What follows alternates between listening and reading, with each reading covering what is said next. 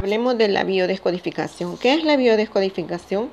Es una propuesta de la medicina alternativa que intenta encontrar el origen metafísico de las enfermedades o su significado emocional para buscar a partir de ahí la forma de sanar.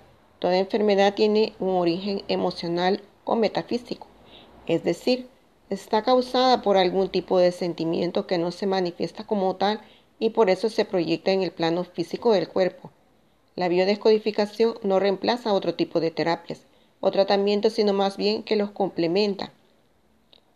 Las enfermedades que pueden afectar al cuerpo son muchas, van desde trastornos leves a afecciones severas y desde patologías eventuales a otras que se pueden quedar de manera crónica.